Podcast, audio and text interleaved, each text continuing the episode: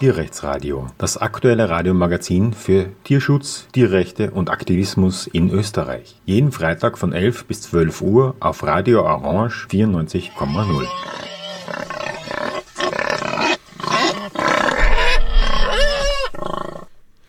Ja, willkommen zum Tierrechtsradio. Übrigens, apropos dieses Mantelprogramm, wir werden wahrscheinlich ab Juni am Freitag immer um 10 Uhr anfangen, da wird das Programm umgestellt. Also heute und Mai noch von 11 bis 12 das Radio, das Tierrechtsradio auf Radio Orange, aber dann wahrscheinlich ab Juni um 10 bis 11. Unser Thema heute ist ein weiterer SLAP-Prozess, Strategic Lawsuits Against Public Participation, das sind Prozesse, Zivilprozesse, die von äh, politisch Mächtigen angestrebt werden, um die Kritik seitens der Zivilgesellschaft zu unterbinden. Es sind Klassiker ähm, und in Österreich oder überhaupt in Rechtssystemen dieser Art leider das normale Vorgehen. In meinen Augen demokratiepolitisch vollkommen ähm, in, in, no, nicht legitim, aber legal. Ähm, es ist also ein Beispiel von einem demokratiepolitisch nicht legitimen Vorgehen, das aber legal ist. Ähm, das Ziel ist, mit so einer Klage eben die Kritik mundtot zu machen, indem man Angst hat vor den Mühen und den Kosten eines Prozesses und natürlich den Konsequenzen. Jetzt gibt's immer wieder so brave Bürger und Bürgerinnen, die sagen, na erst wenn du nichts zu verbergen hast, dann kannst du doch ja auch geklagt werden. Wir vertrauen auf unsere Richterschaft und die urteilt dann eben. Und wenn du etwas sagst, was du nicht sagen darfst, dann wirst du halt verurteilt und musst dem Urteil entsprechend etwas tun, wie widerrufen und dergleichen. Das ähm, klingt ganz nett, aber in der Praxis ist es so, dass es äh, bei solchen Gesetzen äh, natürlich einen subjektiven Spielraum, einen ziemlich großen subjektiven Spielraum der Gerichte gibt. Und wenn jetzt da einfach geklagt wird, dann gibt es doch eine gewisse Wahrscheinlichkeit, dass man auf einen Richter oder eine Richterin trifft, die explizit politisch, innen, innerlich, politisch, ideologisch gegen den Tierschutz eingestellt ist oder gegen diese zivilgesellschaftliche Strömung, die da geklagt wird und dann einfach ähm, den subjektiven Spielraum der Beweiswürdigung und ähm, der, äh, ja, der Möglichkeiten des äh, Gerichts nutzt, um ähm, dann doch zu verurteilen und Kosten zu verursachen, neben dem Stress, den man sowieso hat.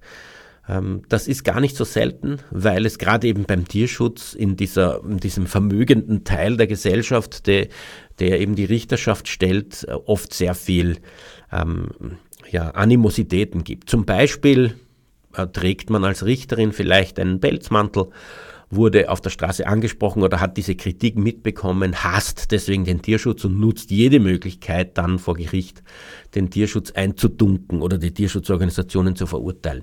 Jetzt kann mir wer sagen, naja, mein Gott, ähm, was soll das für ein subjektiver Spielraum sein? Ähm, wenn, äh, wie, wie ist das zu sehen? Ähm, da muss ja offensichtlich doch dann etwas Falsches gesagt worden sein. Nein, ist nicht so. Wenn man zum Beispiel ein klassischer Slap, den ich hatte und auch hier in der Sendung besprochen. Ähm, wenn ich zum Beispiel einen Tierversuch als Tierquälerei bezeichne, weil die Tiere dort natürlich leiden und weil die Tiere auch ähm, in diesem ganzen äh, Laborumfeld leiden. Es reicht ja schon, in so einem Laborkäfig das Leben verbringen zu müssen, ähm, geschweige denn dann auch das Leid des Tierversuchs mitzumachen. Wenn ich das als Tierquälerei bezeichne und dann geklagt werde, es sei gar keine Tierquälerei, hat das Gericht die Möglichkeit, das als eine Meinungsäußerung, als eine Wertung zu sehen, die frei ist, oder eben als ein faktisches Statement über sozusagen biologische Tatsachen. Und bei diesem faktischen Statement rufen sie dann immer irgendwelche Sachverständigen auf, am besten jemanden, der selber Tierversuche macht, weil der kennt sich ja aus, der weiß über das physiologische, äh, über den physiologischen Hintergrund und äh, was wird der sagen, ob ein Tierversuch Tierquälerei ist. Natürlich sagt er, nein, ist es nicht. Und dann kann das Gericht sagen, sehen Sie, Faktisch ist das äh, falsch und deswegen dürfen Sie das nicht sagen. Und schon kann man nie mehr einen Tierversuch Tierquälerei nennen. So schnell geht's. Und genau das ist auch passiert. In der Instanz ist das dann zum Glück aufgehoben worden. Aber trotzdem natürlich äh, Prozesskosten, Mühen, ständig hinfahren, mehrere Verhandlungstermine ähm, und ähm, den Vorschusszahlungen an, das, an die eigene Anwaltschaft und so weiter und so fort. Ähm, und deswegen funktionieren Slabs. Und da sollte es schon auch staatliche oder äh, rechtsstaatliche Maßnahmen geben, um solche Slabs zu verhindern. Also es sollte vielleicht eine Instanz geben, die vorher checkt, ob das jetzt eine substanzierte Klage ist oder nicht und sie dann von vornherein nicht zulassen. Irgendetwas dergleichen. Aber heute wollen wir über einen Slap berichten bezüglich FIACA. Ähm, da geht es eben um Kritik an FIACern, die auch, wenn man so will, allgemein geäußert wurde und die dann einfach von einem spezifischen FIACA-Betrieb aufgegriffen, auf sich bezogen und eingeklagt wurde, nämlich äh, auf Widerruf, Unterlassung und auf Urteilsveröffentlichung. Und von diesem Prozess wollen wir berichten und ich habe auch einen ähm, Prozessbeobachter hier bei mir, der in der Verhandlung gesessen ist und das alles mitbekommen hat.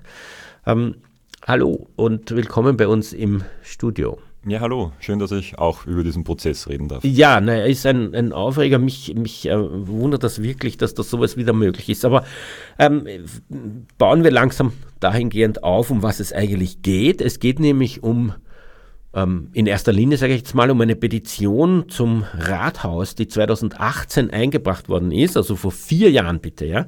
Die Klage kam dann 2021, drei Jahre danach, was auch für mich ein ganz klassischer Hinweis auf ein Slap ist. Und was ein weiterer starker Hinweis ist, ist, dass es irgendein Fiakerbetrieb eingeklagt hat, obwohl eine Petition an die Stadt ja äh, ein, einzelne Fiakerbetriebe überhaupt nicht erwähnt.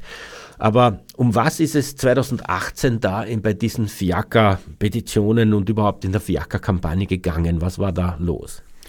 Genau, also 2018 war ein Jahr, das von Aktivistinnen und Aktivisten des Vereins gegen Tierfabriken sehr, ähm, im, im, vor allem in den Sommermonaten, im Zeichen der Fiaker in Wien gestanden ist. Also das ist jetzt alles sehr Wien-spezifisch. Und ich erinnere mich sehr, ich war damals auch aktiv zu dieser Zeit und habe da viel mitbekommen, was da dokumentiert wurde. Und da war jetzt, also jetzt noch bevor diese offizielle Petition eingebracht wurde in den Gemeinderat oder an die Stadt, ähm, je nachdem, gab es sehr viele Dokumentationen von Gesetzesübertretungen. Es gibt ja ein Fiaker- und Pferdemietwagengesetz, an das sich die Fiaker zu halten hätten.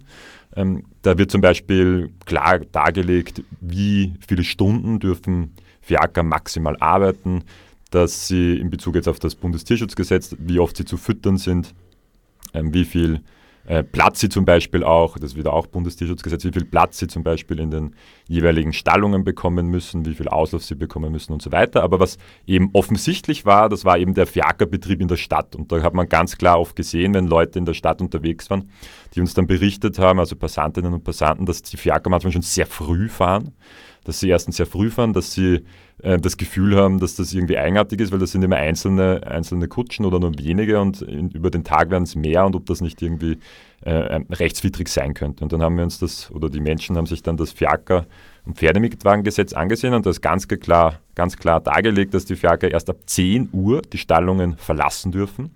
Die Stallungen sind in der Stadt drinnen, also eher in, in so Bezirken 12., 16. kenne ich oder sind uns Stallungen bekannt, aber es gibt auch welche eher am Rand von Wien, die eine längere Anfahrtsreise in die Stadt rein haben. Das ist ja auch komplett absurd, dass man da gleich sagen muss, dass die da wirklich am Ring, mitten am Ring, am fünfspurigen oder vierspurigen Ring in der Wiener Innenstadt fahren einfach die Pferde, die Pferdekutschen habe ich erst diese Woche schon wieder gesehen.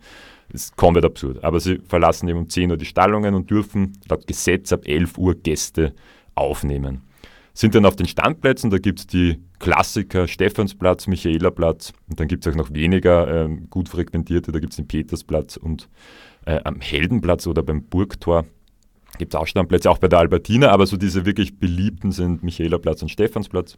Nicht nur in Bezug auf die ähm, TouristInnen, sondern auch in Bezug auf die Fiaker, weil dort eben das meiste Geld liegt, weil dort eben die meiste Frequenz im Tourismus ist. Dann dürfen sie den ganzen Tag fahren und müssen um 10 Uhr spätestens wieder die Stadt verlassen und um 23 Uhr müssen sie wieder in den Stallungen sein. Das bedeutet im Endeffekt einen 13-Stunden-Arbeitstag für diese Pferde laut Gesetz äh, möglich, 13 Stunden. Aber was eben damals aufgefallen ist, ist, dass sie schon vor 10 Uhr oft in der Stadt waren und dass sie schon vor 11 Uhr Gäste transportiert haben. Also ganz klar ein Bruch ähm, des Fiak- und Pferdemietwagengesetzes. Und da gab es dann vor allem im Mai, Juni, Juli und August, also diese wärmeren Monate, wo die scheinbar auch mehr in Kauf nehmen, Strafen zu zahlen, weil sie generell auch mehr einnehmen in diesen Monaten. Da ist ihnen das scheinbar egal, dass sie äh, gestraft werden und die Strafen zahlen. Da wurden hunderte Anzeigen verfasst. Also ich, in einem Monat von Juni bis Juli waren es, glaube ich, fast 250 von, mit, von Anfang Juni bis Anfang Juli fast 250 Vergehen. Da war eben, wie schon angesprochen, vor 10 Uhr in der Stadt, vor 11 Uhr Gäste. Sie hatten keine Platzkarte, also eine, eine Karte, die ganz klar darlegt, auf welchem Standplatz sie auffahren dürfen, weil das ist auch genau dargelegt. Dieses Fiaker darf nur am Stephansplatz sein, dieses Fiakergespann darf nur am Michaelerplatz sein und so weiter. Manche Kutschen hatten gar keine Platzkarte, andere hatten keine, kein Kennzeichen. Also bei den Fiakern in der Stadt gibt es die sogenannte F-Nummer. Das ist ein, ein F und dann eine Zahl. Das ist wie ein Autokennzeichen für Fiakergespanne. Manche hatten diese nicht oben. Also da gab es mehrere Vergehen, die wir angezeigt haben vom Verein gegen Tierfabriken. Aber wie gesagt, das meiste war einfach die Missachtung der, der Arbeitszeiten. Und wie gesagt, da wurde ein großer, äh, ein großer Teil der Dokumentation wurde auf diesen Aspekt gelegt und dann im August, wie von dir angesprochen, gab es dann auch eine offizielle Petition an die Stadt. Ähm, mit den Fiakern und dieser ähm, Kritik seitens der Zivilgesellschaft hat das ja eigentlich schon eine längere Geschichte. Es gab ja schon 2006, glaube ich, oder so, als Aufdecken von den Fiakerstallungen. Damals waren die meisten Pferde ähm, angebunden, ununterbrochen ähm, und in Kellerlöchern. Ich hatte das damals auch gesehen und ich bin auch damals wo reingeführt worden von jemandem und das war so tatsächlich, da geht man so die Stiegen runter in einen düsteren, feuchten, muffigen Keller und dort waren diese Pferde angebunden. Das ist also so heftig kritisiert worden. Ich glaube 2010 gab es dann noch einmal so ein bisschen ein Nachschieben äh, seitens des Vereins gegen Tierfabriken, um das also publik zu machen und das waren in meinen Augen vollkommen legitime Vorwürfe ähm, und es ja, hat sich da etwas getan. Es gab jedenfalls eine Veränderung, die spürbar ist, nämlich dass man ab 35 Grad zumindest den Pferden hitzefrei geben muss. Nur ist das auch nicht so äh, klar, oder? Was 35 Grad sind und wo, wer misst das und, ähm, und ist das ausreichend? Ja, absolut. Also es ist, gab, gibt jetzt seit, ich glaube, 2015 ähm, diese 35-Grad-Regelung, dass wenn die, die ZAMP, also die Zentralstelle für ähm, Meteorologie. Meteorologie und Geodynamik, glaube ich, heißt es genau. Wenn die eben, das ist so quasi diese offizielle Messstation, die mehrere Stationen in Wien hat, aber auch österreichweit, äh, wenn die bei der, ich glaube bei der Oper ist die Messstation für die Innenstadt, wenn die eben 35 Grad anzeigt, ab dann müssen die Fiaker, dürfen die Fahrt, die sie gerade noch haben, dürfen sie noch zu Ende fahren, aber die, die keine mehr haben oder wenn sie diese eine eben abschließen, müssen sie ähm, aufbrechen und, und den, die Arbeit eben einstellen für diesen Tag. Aber das riesige Problem ist natürlich, dass ähm, das erst ab 35 Grad eben greift und ab 4, bis 34,9 Grad, was, was fast keinen Unterschied mehr macht, ist es, dürfen sie weiterhin fahren und dass diese Messstation natürlich woanders ist, als die Stammplätze sind. Also das, die Oper ist ja doch, ich würde jetzt mal schätzen, einen Kilometer vom Stephansplatz entfernt. Und da ist eine andere Temperatur. Man muss natürlich auch, also das spielt jetzt auf die Temperatur an, diese 35 Grad Grenze. Man muss ja auch bedenken, dass es ein Unterschied ist, ob man im Schatten steht oder nicht im Schatten steht, ob man um sich herum eine aufgeheizte Betonwüste hat, also unter sich den Asphaltboden, rund um sich die, die, die Mauern der, der Gebäude. Und das heizt sich natürlich auch extrem auf. Ähm, ja, also in Bezug auf die Temperatur ist das natürlich äh, von Seiten des Tierschutzes natürlich ein, ein, wesentlicher Schritt gewesen. Vorher gab es gar keine Temperaturregelung. Ähm, und es ist aber natürlich zu wenig in, in, uns, in unserer. Allein schon deswegen, weil natürlich in Bodennähe auf so einem Asphalt der, die Hitze viel größer ist. Also Absolut, es ja. gab einiges, ähm, es gab gewisse Fortschritte und es gab dann diese Petition im heutigen Tierrechtsradio auf Radio äh, Orange 94,0 geht es um einen spezifischen Slap eines Fiaker-Betriebs gegen den Verein gegen Tierfabriken.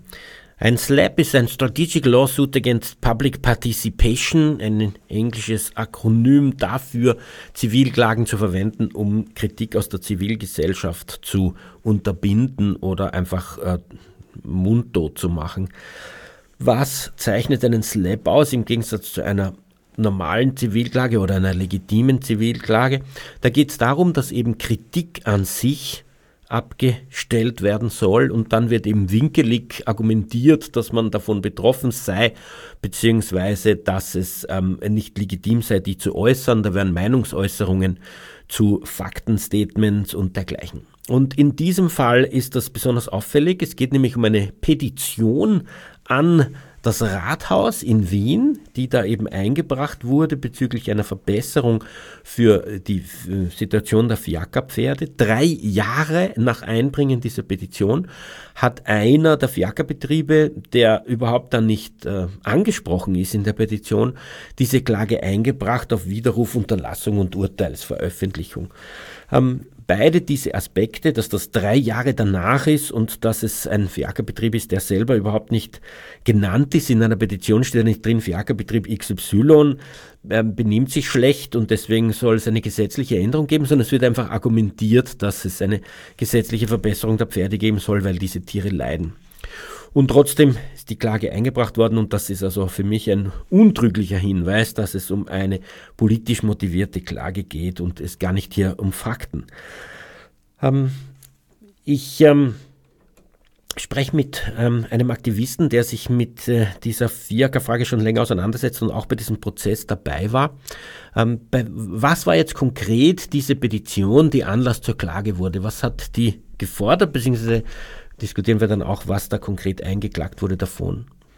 Genau, also es ist eine klassische oder eher, eher eine unkonventionelle Petition, weil es wirklich gerichtet ist an eine politische Instanz in dem Sinn, dass es an den Wiener Gemeinderat gerichtet ist. Es gibt die Möglichkeit in Wien eben eine Petition einzubringen. Man braucht 500 Unterschriften von in Wien gemeldeten Personen, die eben wahlberechtigt sind, also die Bedingungen erfüllen, dass sie wahlberechtigt sind, also mindestens 16 Jahre alt und wohnhaft in Wien sind.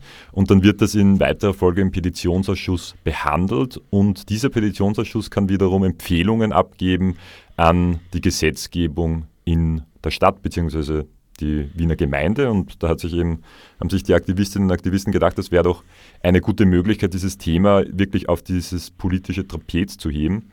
Und der Inhalt der Petition, die wurde wie gesagt schon äh, im August 2018 eingebracht, forderte ganz kurz gesagt ein Fiakerverbot in der Wiener Innenstadt, weil eben die Wiener Innenstadt, kann man so sagen, der Pferde unfreundlichste Lebensort oder auf, also ähm, sich ein, ein, kein Ort ist, wo sich ein Pferd freiwillig aufhalten würde, eine Betonwüste, keine, kein erdähnlicher Untergrund, also keine natürliche Erde als Untergrund.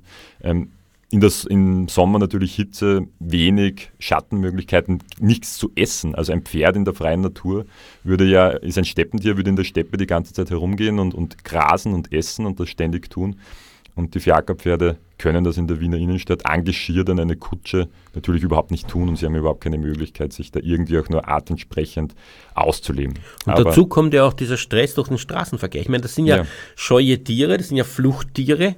Man sieht, man sieht ja deswegen auch immer wieder diese Scheuklappen, die sie haben und dass sie eigentlich auch unter irrsinnig hoher Innenanspannung sind, wenn also da plötzlich ein Riesenbus vorbeifährt oder so oder wenn jemand überholt, nicht?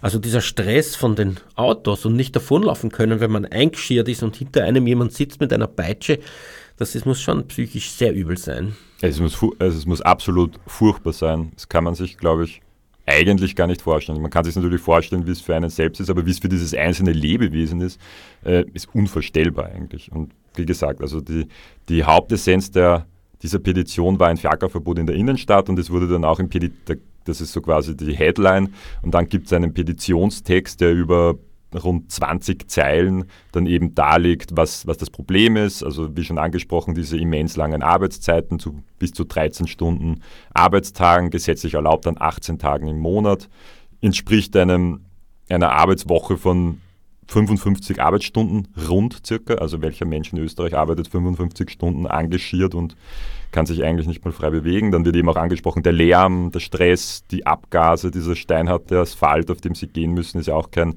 kein Untergrund, für das ein Pferd jetzt irgendwie evolutionär betrachtet ausgelegt ist. Also es ist ja nicht dafür gebaut, auf steinharten Boden oder Asphalt oder Beton zu gehen.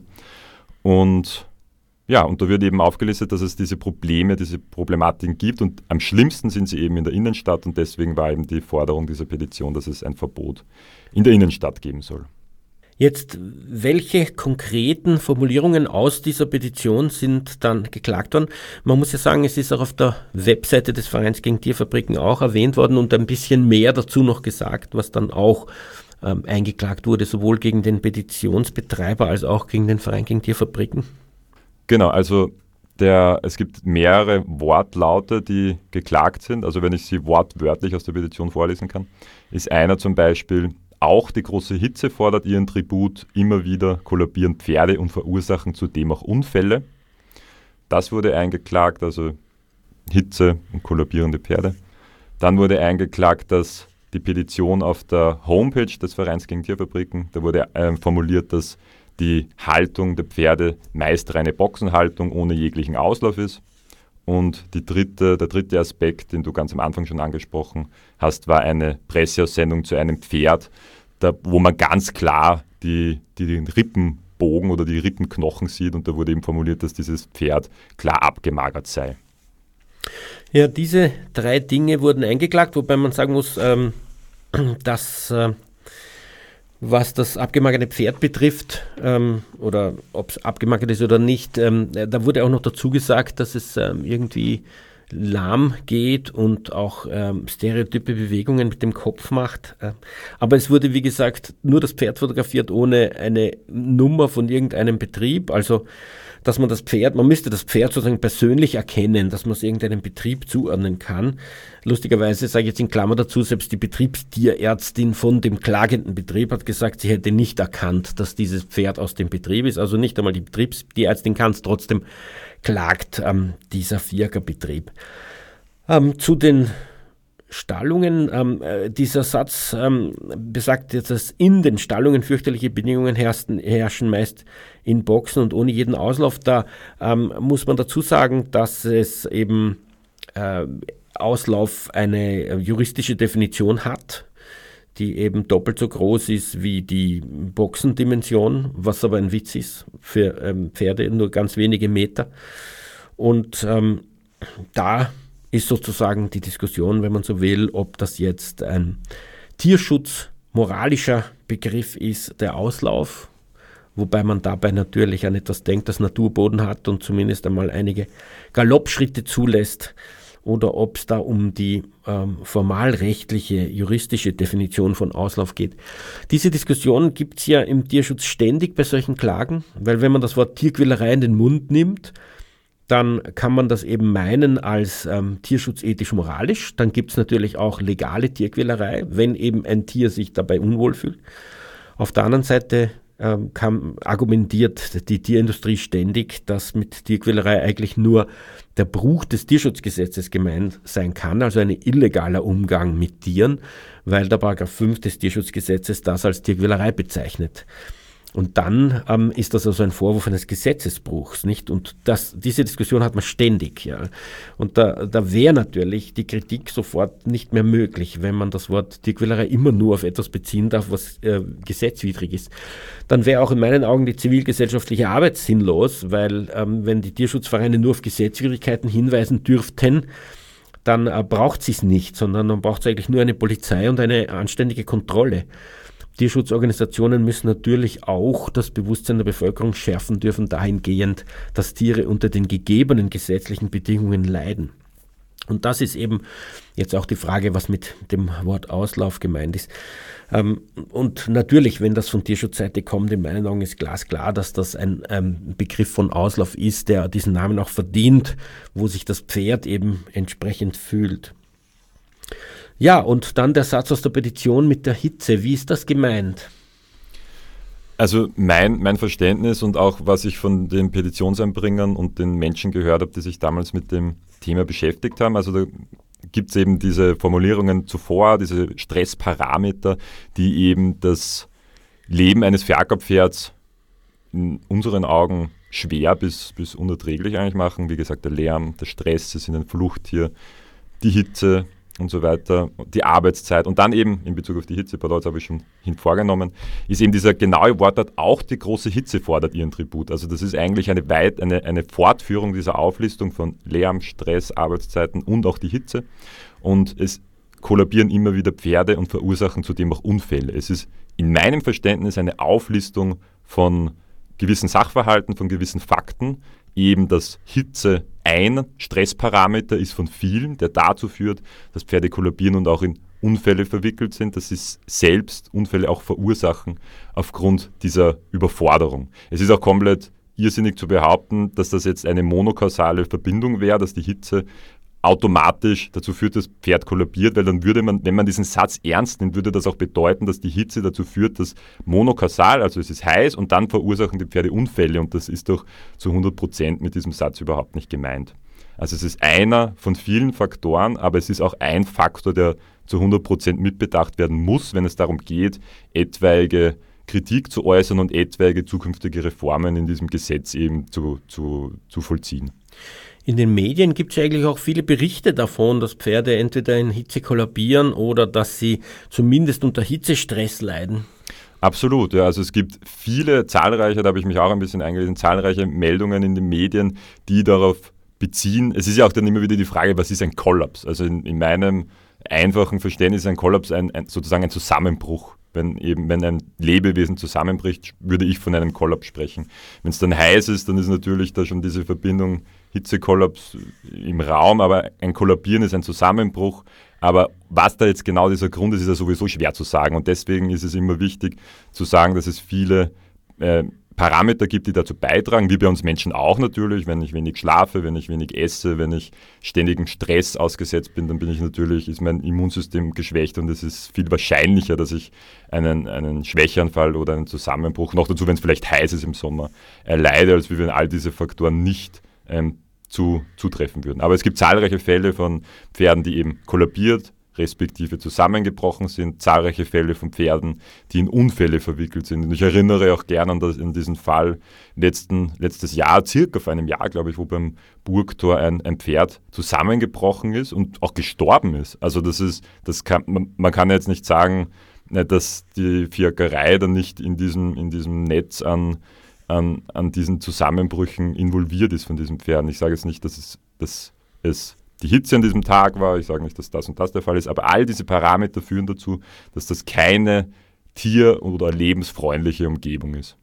Im heutigen Tierrechtsradio geht es um einen klassischen SLAP, ein Strategic Lawsuit Against Public Participation, eine Participation, eine Zivilklage gegen den Verein gegen Tierfabriken in diesem Fall von einem Fiakerbetrieb aufgrund einer Petition für Verbesserungen äh, für die Situation der Wiener Fiaker, die im Jahr 2018 im Rathaus eingebracht wurde und dann auch im Petitionsausschuss diskutiert, in einem Hearing äh, vorgestellt und dann letztlich abgelehnt wurde. Aber diese Petition wurde drei Jahre später, im Jahr 2021, von einem Fiakerbetrieb, der in der Petition überhaupt nicht erwähnt wird, eingeklagt auf Widerruf, Unterlassung und Urteilsveröffentlichung. Hier hat sich offensichtlich ein Fiakerbetrieb sehr darüber geärgert und ärgert sich seit Jahren, dass es Tierschutzkampagnen gibt, dass es auch recht erfolgreiche Tierschutzkampagnen gibt, dass die Tierquälerei bei den Fiakern in aller Munde ist, dass es aber auch eine Reform 2015 gegeben hat, die doch Verbesserungen eingeführt hat, unter anderem auch hitzefrei ab 35. Und jetzt ist noch das Thema hitzefrei ab 30 zum Beispiel. Und es gab zahlreiche Anzeigen, wir haben es gehört in der Sendung, manchmal hunderte in wenigen Tagen, weil die Fiaker in Wien sich überhaupt nicht an dieses Gesetz gehalten haben. Und dagegen richtet sich offensichtlich diese Klage. Ähm, sie ist eine politisch-ideologisch motivierte Klage. Das sage ich aufgrund des Faktums, dass sie drei Jahre nach Petitionseinbringen eingebracht wurde und dass es von einem FIAC-Betrieb kommt, der überhaupt nicht erwähnt wird. Jetzt könnte man sagen, normalerweise müsste so eine Klage sofort abgewiesen werden, weil der ist ja nicht klagslegitimiert. Es kann ja nicht jeder ähm, so eine Kritik gleich auf sich beziehen. Es gibt ja viele FIAC-Betriebe ähm, jedenfalls zu der Zeit der Petition über 20. Warum sollte gerade dieser eine da ähm, das einklagen dürfen, als ob sich's auf ihn bezieht?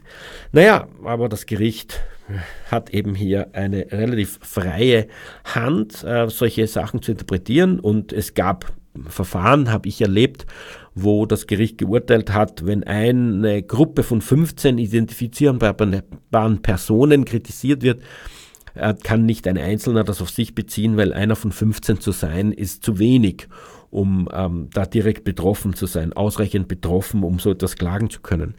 Bei einem Fiaker, der wo es über 20 solche Fiakerbetriebe gibt, reicht das dann plötzlich wieder, weil das Gericht, ein anderer Richter, einer, der vielleicht was gegen Tierschutz hat, das plötzlich wieder ganz anders sieht und anders interpretiert. Und insofern ähm, ist man eben immer diesen Gerichten ausgeliefert und deren ideologischen Hintergrund, weil das ist ja nicht ideologiefrei. Es, es, wenn man ähm, ein Richter ist, der aus der gehobenen bürgerlichen Gesellschaft kommt, woher kommen sonst Richter, ähm, und sich dann kritisiert fühlt, vielleicht schon seit Jahren von Tierschutzprotesten, ähm, vielleicht wegen Pelz, vielleicht weil man Jäger ist, und dann ähm, hat man die Chance, diesen Freiraum eines Gerichts zu nutzen, um das und jenes umzuinterpretieren, dann nutzt man das halt auch und die Folge ist, dass solche Zivilklagen dann verloren gehen für die Zivilgesellschaft oder für die NGOs. Das ist immer das Risiko.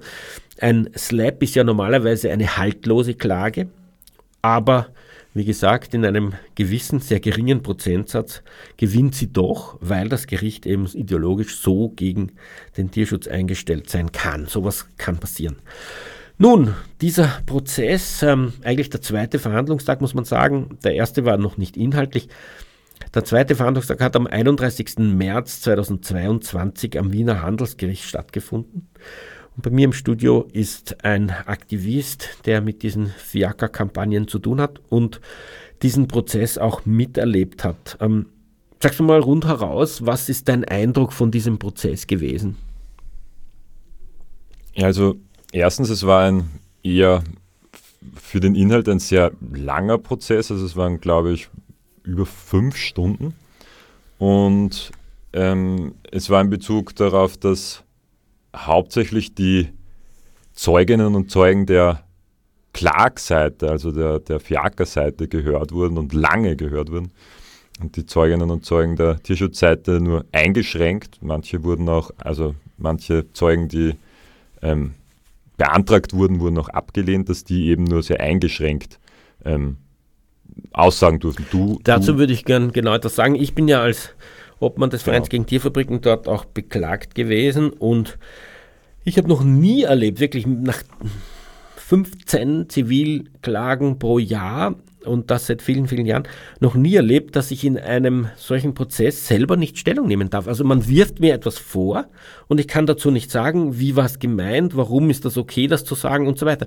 Kein Wort, kein Wort mit der Begründung, ich hätte keine persönliche Wahrnehmung. Mit der Begründung, es geht hier um den Kollaps von Pferden, um die Haltung von Pferden, um die Frage, ob ein Tier abgemagert ist oder nicht. Und wenn ich zu diesen spezifischen Dingen keine persönliche Wahrnehmung aus dem Jahr 2018 habe, dann ähm, brauche ich nicht gehört werden. Und so wurde einfach verhindert, dass ich mich dort überhaupt verteidigen darf, was ich schon einmal für, grundlegend widersprüchlich zu einem Prinzip des fairen Prozesses halte. Und, und ähm, zusätzlich hatten wir noch eine Reihe von Pferdenexperten, die alle von vornherein schon abgelehnt wurden. Einer, ein ähm, pensionierter Amtstierarzt, der sich eben sehr gut auch mit Pferden auskennt, Professor Rudolf Winkelmeier, der war sogar vor Ort, aber den haben sie trotzdem auch nicht gehört. Und was mich ähm, daran besonders stört, weil es eben offensichtlich ungerecht ist, ist, dass gesagt wurde, er könne zu diesem abgemagerten Pferd nichts sagen, obwohl er ein Experte ist, der eben ähm, durchaus vom Foto eines Pferdes etwas sagen kann, wurden die drei ZeugInnen der Klagseite, nämlich eine äh, ein Kontrollorgan, eine Amtsärztin und, ein, und die Betriebsärztin, die wurden alle drei gefragt, ob sie, wenn sie dieses Foto von dem Pferd anschauen, der Meinung sind, dass das Pferd abgemagert ist. Alle drei hatten das Pferd nicht gekannt oder auch nicht erkannt, aber sie durften es abschätzen, ob so etwas jetzt äh, als abgemagert bezeichnet werden kann, so ein Pferd. Und das durften die Zeugen der Verteidigung nicht. Was ist dein Eindruck gewesen von den Zeugenaussagen dieser drei Personen? Ja, ähm, wie du angesprochen hast, das waren ja drei und die eine, die Betriebstierärztin, ich meine, bei solchen, bei solchen Zeugen oder Zeuginnen kann man sich sowieso immer fragen, warum lädt man die eigentlich von dem Standpunkt aus, dass die ja, wieso sollte diese Person etwas Negatives über diesen Betrieb sagen, den sie selbst kontrolliert? Ich meine, das wäre, als würde sie sich selbst quasi sagen, dass sie ihre Arbeit nicht gemacht hat und sie würde sich ja quasi im schlimmsten Fall irgendeiner gesetzlichen Ahndung oder einer, einer Sanktion aussetzen. Also und noch dazu ist sie bezahlt von diesem Sie wird ja bezahlt von denen, Also genau. sie, sie müsste ja gegen einen eigenen Arbeitgeber aussagen. Wer macht denn sowas? Absolut. Also das ist ja auch das große Problem mit den Kontrolltierärzten in den Tierfabriken. Aber das ist ja hier dasselbe Spiel. Und darum hat mich ihre Aussage, dass das eh alles eitel Wonne ist, überhaupt nicht überrascht. Aber sie war auch die, die meiner Erinnerung nach am wenigsten eigentlich gesprochen hat. Ähm, dann gab es eben zwei andere, genau, da gab es eine Person, die von der MA 65, das ist Verkehrsangelegenheiten, glaube ich, da war, die aber auch gar nicht mehr dort arbeitet, aber halt in die, im Jahr 2018 zumindest dort angestellt war. Und ein Amtstierarzt der MA 60, das ist Tierschutz in meiner, meiner, meinem Verständnis nach. Und äh, genau, die Zeugin der MA 65 hat eigentlich sehr ja, da sind wir wieder bei, diesem, bei dieser Thematik, die du angesprochen hast, dass es sehr ein juristisches Verständnis ständig abgearbeitet und runtergebetet wurde. Also ein juristisches Verständnis, dass wenn eine Stallung so und so groß ist, ich habe mir das vorher angeschaut, es gibt ja bei den Pferden pro Boxen, äh, für die Boxengröße ist es abhängig, wie groß sie sind, also wie groß das sogenannte Stockmaß ist. Und da sieht das Bundestierschutzgesetz vor, dass das von den kleineren Pferden sind das 6 Quadratmeter pro Einzelbox und die größten sind 12 Quadratmeter wenn ich mir das richtig notiert habe. Und ein Auslauf aus dem juristischen Sinn gesprochen wäre einfach die doppelte Boxengröße, wie schon angesprochen. Und das wären dann bei den kleinsten Pferden wären es 12 und bei den größten, größten wären es 24 Quadratmeter, was lächerlich ist, wenn man eben bedenkt, dass unter einem Auslauf erstmal den Untergrund als einen, einen Naturboden verstehen würde und eben auch, dass ein Pferd laufen kann. Aber wenn ein, eine Box jetzt sagen wir 6 mal 4 Meter ist, das sind 24 Quadratmeter für ein eher großgewachsenes Pferd, eine Länge von 6 Metern, wie soll ein Pferd, das, das sagen wir jetzt zweieinhalb Meter lang ist schon, kann, das kann ja nicht loslaufen. Also wo soll das hinlaufen? In den Zaun rein wahrscheinlich. Also da gibt es de facto, also es war immer dieses juristische Verständnis. Was ich sehr interessant gefunden habe, das habe ich mir hier notiert, ich habe meine äh, Prozessnotizen mit, dass dieser Amtstierarzt gesagt hat, dass ein Auslauf in seinem, ähm, von seinem Tierschutzverständnis, wie auch immer man das jetzt auslegen kann, erst bei mindestens 300 bis 500 Quadratmetern beginnt. 300 bis 500. Aber juristisch reicht für ein großgewachsenes Pferd in etwa 24 Quadratmeter. Und für ein kleines 3 mal 4 Meter, muss man sagen. Absolut. Also, also das steht gerade drinnen, eigentlich im Endeffekt. Das kann sich kaum bewegen. Ich meine, es ist auch kleiner natürlich. Ja. Ähm, ja, also mein, es, es, wurde dann halt sehr viel gefragt, wie viel, wie viel Betriebe gibt es, wie viele Pferde gibt es eigentlich, haben Sie diese Stallungen gesehen, wie haben Sie das kontrolliert? Dann hat sich herausgestellt, dass bei dieser MA65 Kontrollperson, die das immer in einer Kommission gemacht haben und dann wurde sie gefragt, ist es Ihnen, gab es da Kellerstallungen, war es dort dunkel oder wie dunkel war es dort? Und äh, es war, also es war irgendwie sehr eigenartig. Es ist irgendwie, man kann sich das so vorstellen, die sind wahrscheinlich mit so einem, mit so einem Factsheet, mit so einem Zettel dort und kreuzeln dann an, was, was für sie zutrifft oder nicht. Und, aber diese Perspektive der einzelnen, aber immer in Bezug auf die Gesetze, aber die Perspektive der einzelnen Lebewesen, wie es denen wirklich geht, wenn sie in diesem, in diesem ein, in dieser Box drinnen hocken. Und wenn sie nicht in der Box hocken, dann können sie Kutschen ziehen den Großteil ihres gesamten Lebens, was das eigentlich für das einzelne Lebewesen bedeutet. Und das ist eben das, was ich aus Tierschutzsicht und auch in Bezug auf den Amtstierarzt, ähm, der aber eh Eingeständnisse gemacht hat, wie eben diese, diese Formulierung, dass ein Auslauf erst für ihn bei 300 bis 500 Quadratmetern anfängt, dass die eigentlich immer sehr, und zwar eigentlich so gut wie immer nur auf, diesen Jurist, auf dieses juristische Verständnis abgestellt haben. Und das ist natürlich eine Bankrotterklärung, wenn man im Tierschutz irgendwie ähm, nur etwas kritisieren oder weiterbringen will, wenn man sich immer nur am Status quo aufhängt und dann eh immer nur schön redet. Das sollte man auch nochmal deutlich betonen, weil das ein Mensch, der von außen stehend ist, vielleicht nicht ganz versteht und nachvollziehen kann. Amtstierärztinnen und solche Kontrollorgane sind nicht neutral. Wenn von Tierschutzseite ein Vorwurf kommt, heißt das ja, diese Kontrollen haben versagt. Ähm, und die, oder sie sind nicht ausreichend. Das heißt, diese Personen müssten ja sagen, sie selbst haben versagt oder da nicht ausreichend kontrolliert. Und in der Erfahrung ähm, mit derartigen Kontrollorganen und Amtsärztinnen zeigt sich, dass diese Personen immer gegen den Tierschutz argumentieren. Also wie oft wurden zum Beispiel Schweinefabriken mit Vollspaltenboden aufgedeckt und die zuständigen Kontrollorgane haben alle gesagt, stimmt überhaupt nicht, alles bestens dort, da wurde überhaupt niemand verletzt, diese Vorwürfe stimmen alle nicht, da ist gar kein verletztes Tier. Ähm, am extremsten vor einiger Zeit vielleicht ähm, war der Fall der größten Vollspaltenboden Schweinemast im Burgenland. Da wurden zwei Schweine von dort befreit und in ähm, einen, eine Freilandhaltung überführt. Und die Amtsärztin hat mich persönlich angezeigt wegen Tierquälerei, wegen dieser Überführung von zwei Schweinen aus einer ähm, wirklich hermetisch abgeschlossenen äh, Vollspaltenboden Schweinefabrik in eine Freilandhaltung. Das wäre Tierquälerei in ihren Augen. Also man sieht schon, auf welcher Seite die stehen. Und wenn da so ein, ein Richter, eine Richterin sich die anhört, denkt sich, na, das sind die neutralen Objektiven. Da sind die TierschützerInnen auf der einen Seite, die kritisieren, die sind nicht neutral. Und dann gibt es den Betrieb selbst, die FIAK, die sind auch nicht neutral. Aber diese Amtsärztin, das sind die neutralen Instanzen, die auch noch objektiv, nicht nur objektiv, sondern auch noch die Fachpersonen sind, die Expertinnen. Aber das stimmt nicht. In der Praxis sind das die größten Gegnerinnen des Tierschutzes. Und wenn die da was aussagen, dann ist das eigentlich überhaupt nicht überraschend. Man kriegt solche Personen eigentlich nicht dazu, dass sie ähm, einen Status quo kritisieren. Ähm, gehen wir, genau, dann gab es noch einen Rechnungshofbericht, der ja eigentlich auch sehr, ähm, sehr entlarvend war.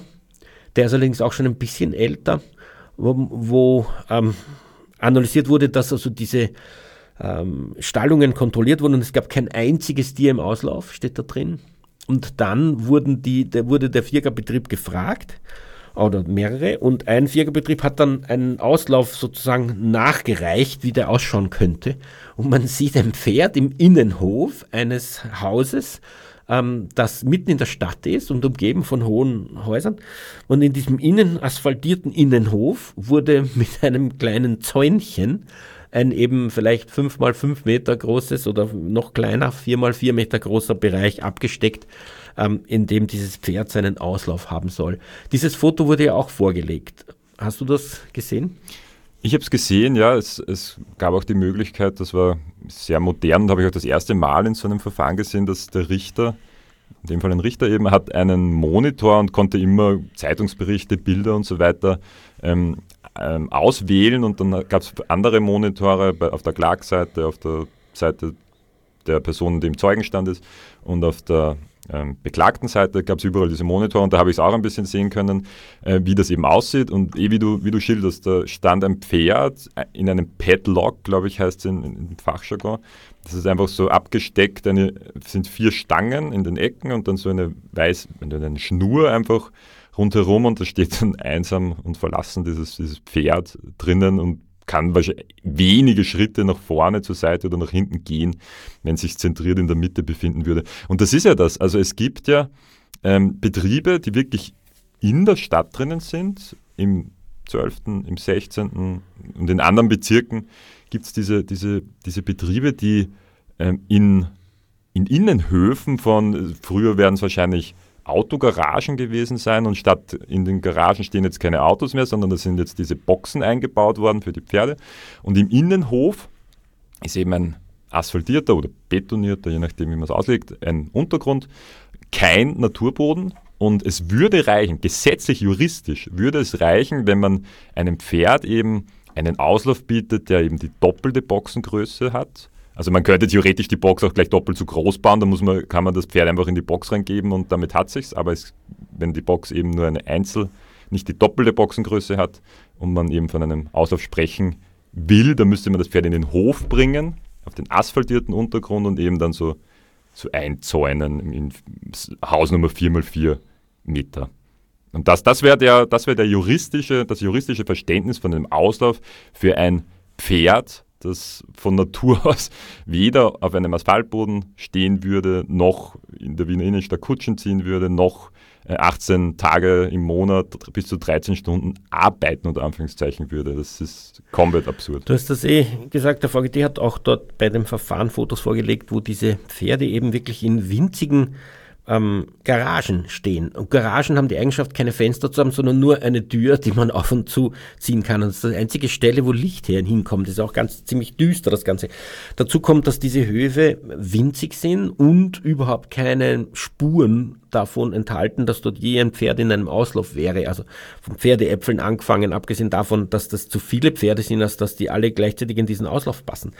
Ich meine, das Gericht, also die, die Klagseite, meine ich, hat argumentiert, dass sie ja irgendwo gibt's Koppeln und dort könnten diese Tiere ja sein. Manchmal sind die auch in Niederösterreich, da muss man dann die Tiere dorthin schaffen. Die Frage ist, wann sind die dort? In diesem in dieser Formulierung, die geklagt wurde, steht in den Stallungen und nicht bei den Koppeln. In den Stallungen schaut so und so aus und das trifft vollkommen zu. Ähm, die Frage ist, wann kommen Sie denn, wenn es diese Koppeln wirklich gibt, wann kommen Sie denn dorthin? Nach einem 13-stündigen Arbeitstag, wenn Sie um 23 Uhr nach Haus kommen, werden Sie wohl nicht dorthin kommen. Dann gibt es zwei Tage die Woche, die nicht aufeinanderfolgend sind, wo Sie nicht ähm, geführt werden. Packt da jemand diese Pferde alle in einen Transporter und fahrt auf eine Koppel raus?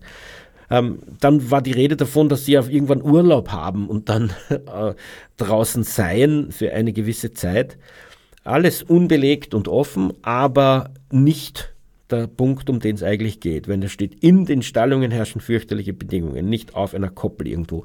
Abgesehen davon, dass selbst, wie du es gesagt hast, der Amtsarzt zugegeben hat, dass diese Koppeln auch alle eigentlich in der Größe nicht ausreichen. Ich glaube, er hat gesagt, von allem, was er bis jetzt gesehen hat, war eine einzige Koppel ausreichend groß.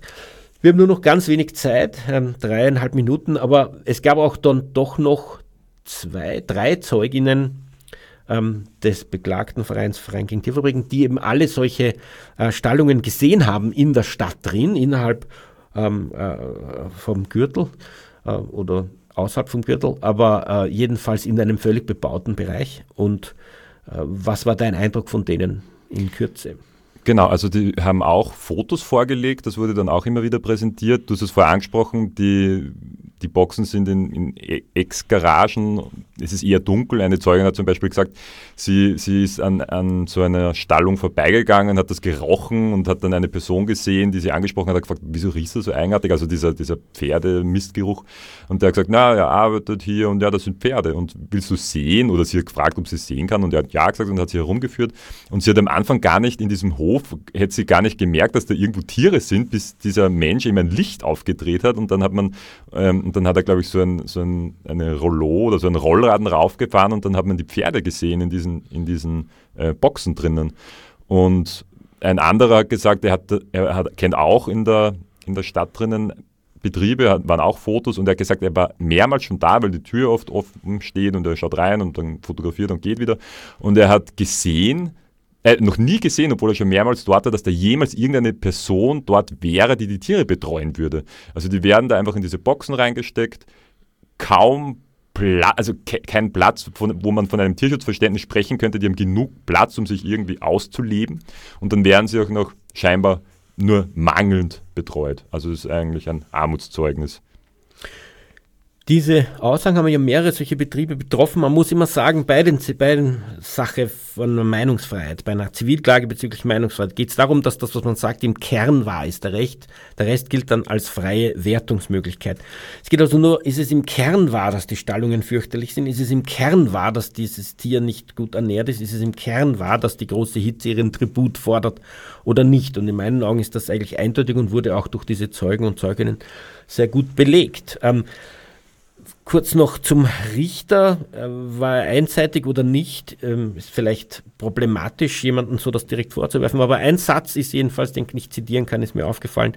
Wie gesagt wurde, dass die Tiere nur fünf Tage die Woche arbeiten, weil es zwei aufeinanderfolgende freie Tage gibt. Das ist auch mühsam erkämpft übrigens von Tierschutzseite. Das ist ja keine Selbstverständlichkeit, die die da einem geboten haben, sondern die Pferde haben früher arbeiten müssen, wie die Menschen noch in ähm, in, in der Frühzeit des äh, Industrieproletariats ohne jeden menschenrechtlichen Schutz.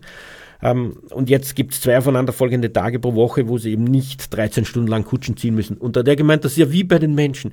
Aber in Wahrheit sind das 13 Stunden Arbeitszeit angefesselt an ein so ein grässliches Gerüst, hinter dir jemand mit einer Peitsche in der Hand. Also das mit dem, mit dem äh, Menschen zu vergleichen, finde ich schon sehr absurd. Also keinem Menschen wird so etwas und noch dazu nicht freiwillig, nicht? Weil es ist ja nicht so, dass diese Tiere da entscheiden. Ich würde das gern machen. Ähm, ja, der Prozess ist also in meinen Augen sehr problematisch. Es wird wahrscheinlich auch einer dieser geringen Prozentsätze eben von Slap-Prozessen sein, wo das Urteil gegen die Zivilgesellschaft ausfallen wird, vermutlich. Aber man darf nicht vergessen, es gibt die Instanz und das ist die Hoffnung in dem Fall, dass ähm, die Instanz dieses Urteil dann doch noch aufhebt. Ähm, die Chance ist groß, glaube ich, weil bei solchen Slap-Klagen, dass man zweimal hintereinander auf ein Gericht trifft, das so anti-Tierschutz eingestellt ist, ist doch eher unwahrscheinlich. Und ähm, die Erfahrung zeigt, dass das eben häufig so ist. Aber man trotzdem zieht das Lab, weil eben äh, wir darüber diskutieren, sich viele Leute darüber unterhalten müssen, man gestresst wird, man dorthin gehen muss, man sich so einem Gericht aussetzen muss. Zwei Verhandlungstage es gegeben und weil man natürlich AnwältInnen zahlen muss. Vielen Dank für den Besuch im Studio und für den Bericht von diesem Prozess. Für die Sendung verantwortlich Martin Balluch. Tierrechtsradio, das aktuelle Radiomagazin für Tierschutz, Tierrechte und Aktivismus in Österreich. Jeden Freitag von 11 bis 12 Uhr auf Radio Orange 94,0.